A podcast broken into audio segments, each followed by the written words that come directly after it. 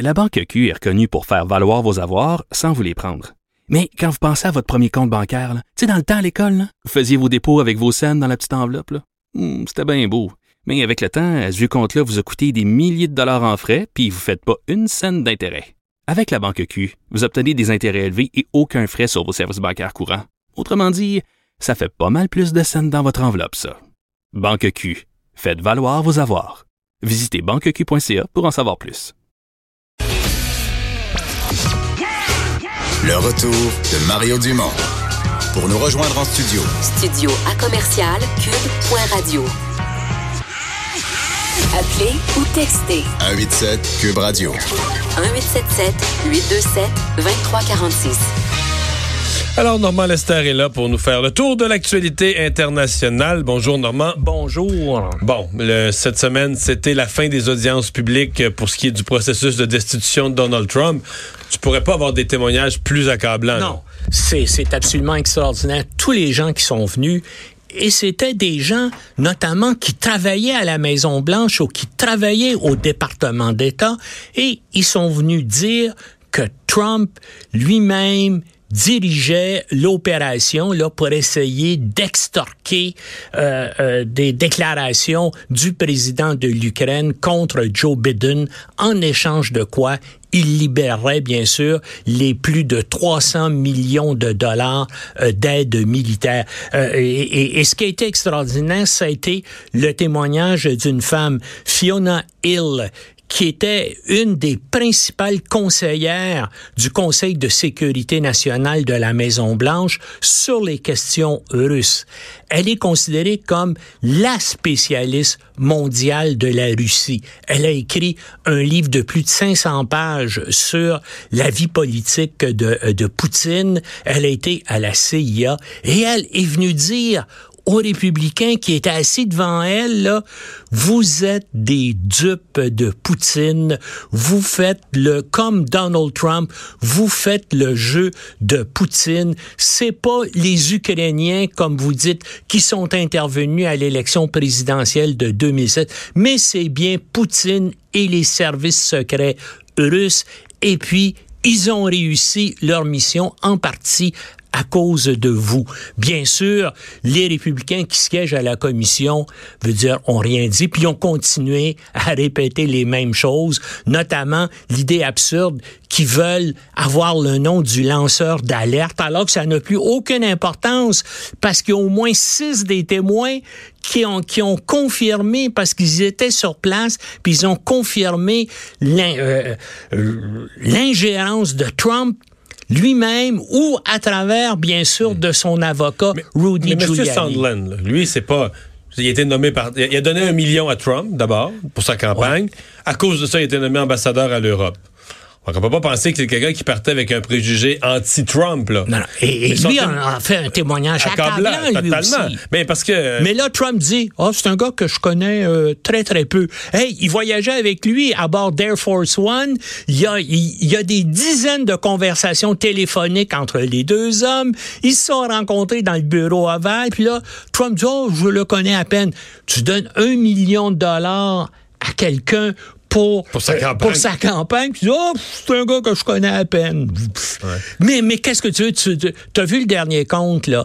Trump fait de ce temps-ci en moyenne 20 mensonges par jour. Là. Ça a monté. Là. Hein, Ça a commencé à 4 par jour, euh, sa présidence, et là, il est rendu à 20 mensonges par Mais jour. là, ce matin, on a quand même eu droit à une scène, on, on l'a décrite un peu plus tôt avec Vincent. Euh, C'est une émission du matin, comme on a à LCN, là, les émissions d'information du matin qui font un mélange de l'actualité, qu'est-ce qui se passe dans ce début de journée, mais aussi quelques entrevues.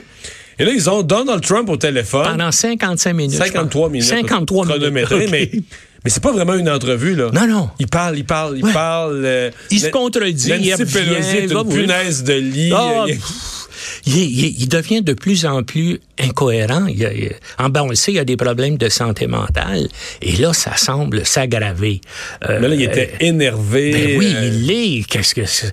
Mais, Mais parce que ça l'affecte, tout ça, là. ben, ça, ça commence à l'affecter euh, euh, euh, psychologiquement, puis il fait des, il fait des sorties euh, complètement de plus en plus incohérentes, si c'est possible. Mais il garde quand même le soutien de ses partisans, quoi, quelques Ouais, mais si 40 l'élection l'élection était demain matin, là, il n'y en aurait pas assez pour gagner.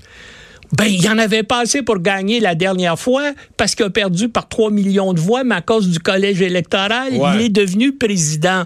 Alors, pour l'instant, en tout cas, euh, et puis bien sûr, là, lui dit, je suis prêt à aller témoigner devant un procès au Sénat parce qu'il sait qu'il va gagner. Les, euh, euh, les démocrates ne pourront jamais avoir les 67 voix, les deux tiers des voix nécessaires pour Ça, le condamner.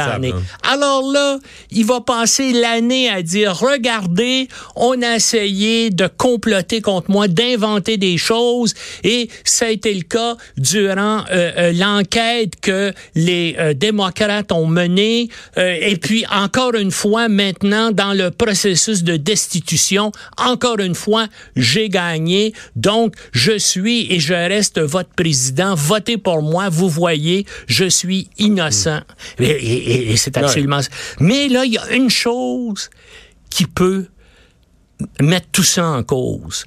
Un coup d'État, un, un coup d'État potentiel dans les prochains jours ou les prochaines semaines. Un livre, hein? Son, oui, un livre. Son ancien conseiller à la sécurité nationale, John Bolton, s'apprête à publier un livre. Et ce matin, il a envoyé un tweet qui accuse la Maison-Blanche de vouloir l'empêcher de parler parce que selon lui, l'administration Trump a peur de ce qu'il pourrait dire. Et son avocat, qui était euh, ensuite de ça contacté par les journalistes, dit qu'il a des informations explosives. C'était le conseiller direct de Trump sur les questions de sécurité nationale. Donc, c'est un gars dont le bureau est à côté de celui de Trump à la Maison-Blanche. Et là, semble-t-il, il se retourne contre le président. C'est que Bolton, c'est un gars, c'est un faucon, c'est un vote en guerre, hein, c'est un, c'est un homme, c'est un homme de droite, mais c'est un homme de droite traditionnel, c'est-à-dire que c'est un gars qui respecte les La normes, la la loi justice. et l'ordre et tout ça. C'est exactement, bien sûr, à l'encontre de tout ce qui est Trump. Et là, bien sûr, il s'apprête à publier un livre et il espère avoir des Mhm. un tirage important, puis il espère en vendre beaucoup. Alors, on peut s'attendre à de nouvelles C'est- révélations. sortirait quand? Avant Noël? Oui, oui, des nouvelles révélations Bon, sensationnelles. euh, sur Euh, c'est toujours un choc sur toute la planète quand un chef d'État en exercice euh, se fait accuser en bonne et due forme de, de corruption. Et ça a été le cas de Benjamin Netanyahou, qui est le, qui est le chef du gouvernement d'Israël, qui a été accusé de corruption, de fraude et d'abus de confiance dans le cas de trois affaires distinctes. hein. Ça pourrait lui valoir dix ans de prison. Euh, apparemment, il aurait accepté des cadeaux d'hommes d'affaires fortunés et aurait à euh, des faveurs pour tenter d'obtenir une couverture de presse favorable parce qu'il y a une des personnes qui a euh, qui a donné de l'argent qui est propriétaire de la principale chaîne de, journaux euh, d'Israël. Euh, maintenant lui a tout de suite dit là que c'était une tentative de coup d'État contre lui montée par l'appareil judiciaire et par la justice là euh, qui qui ont inventé des allégations à motivation que là, politique. On croirait que c'est Donald ouais. Trump qui Mais aujourd'hui, à l'heure où on se parle, il est toujours en fonction. là. Oui, il est toujours en fonction. Est-ce que tu peux rester premier ministre? Ben, c'est-à-dire que, ah, puis oui, tu peux, les partis d'opposition demandent bien sûr sa démission, mais tant qu'il n'y a pas eu de condamnation contre Ouais, lui, en principe, il peut rester premier ministre. Mais là, les partis d'opposition disent, hey, c'est pas un premier ministre, il dirige simplement une administration temporaire parce que, bien sûr, cette année, il y a eu deux élections générales en Israël. Les deux, après les deux, il n'y a pas eu de majorité qui ont pu se constituer à travers les différents partis. Donc, c'est pas un premier ministre, c'est un administrateur temporaire et il devrait pas être là. Et puis, effectivement, les partis d'opposition euh, ont, ont- ont- ont annoncé ce matin qu'ils vont en Cour suprême euh, d'Israël pour demander qu'il soit euh, destitué. Mais lui, pour lui, bien sûr, c'est un, c'est un coup d'État qu'on mène contre lui. Parce que parce qu'il faut souligner hein, que en, en Israël, son prédécesseur euh, euh, Helmut Omert a aussi été trouvé coupable de d'abus de confiance, de corruption, qui a été condamné à six ans de prison, mais il en a servi que 18 mois. Puis il y a un ancien président d'Israël, Moïse Katsav, que lui a été reconnu coupable de deux viols et d'entrave à la justice pour lequel il a été condamné à sept ans de prison. Puis depuis l'an 2000, là, il y a plusieurs autres politiciens israéliens qui ont été trouvés Ah oui. coupables. ainsi. Et moi, je trouve que c'est à l'honneur de la justice euh, israélienne d'avoir poursuivi et condamné des politiciens. Il y a d'autres juridictions sur la planète où c'est extrêmement difficile de euh, mener des enquêtes, de faire condamner des gens qui sont au pouvoir ou proches du pouvoir. Je pense à la Russie, bien sûr, et malheureusement, je pense aussi à nous, ici, au Québec. Bonne conclusion. Merci, Normand. Salut. Bonne Hein? C'est semaine. bien dit, ça. Il se trouve drôle. Salut, Normand. Alors, euh, Vincent, ben, euh, il nous reste quelques secondes. Oui. C'est notre dernière ensemble avant les fêtes. Oui, on va se retrouver, là. Oui, oui, oui, on va Mais se retrouver, dans quelques semaines. en janvier.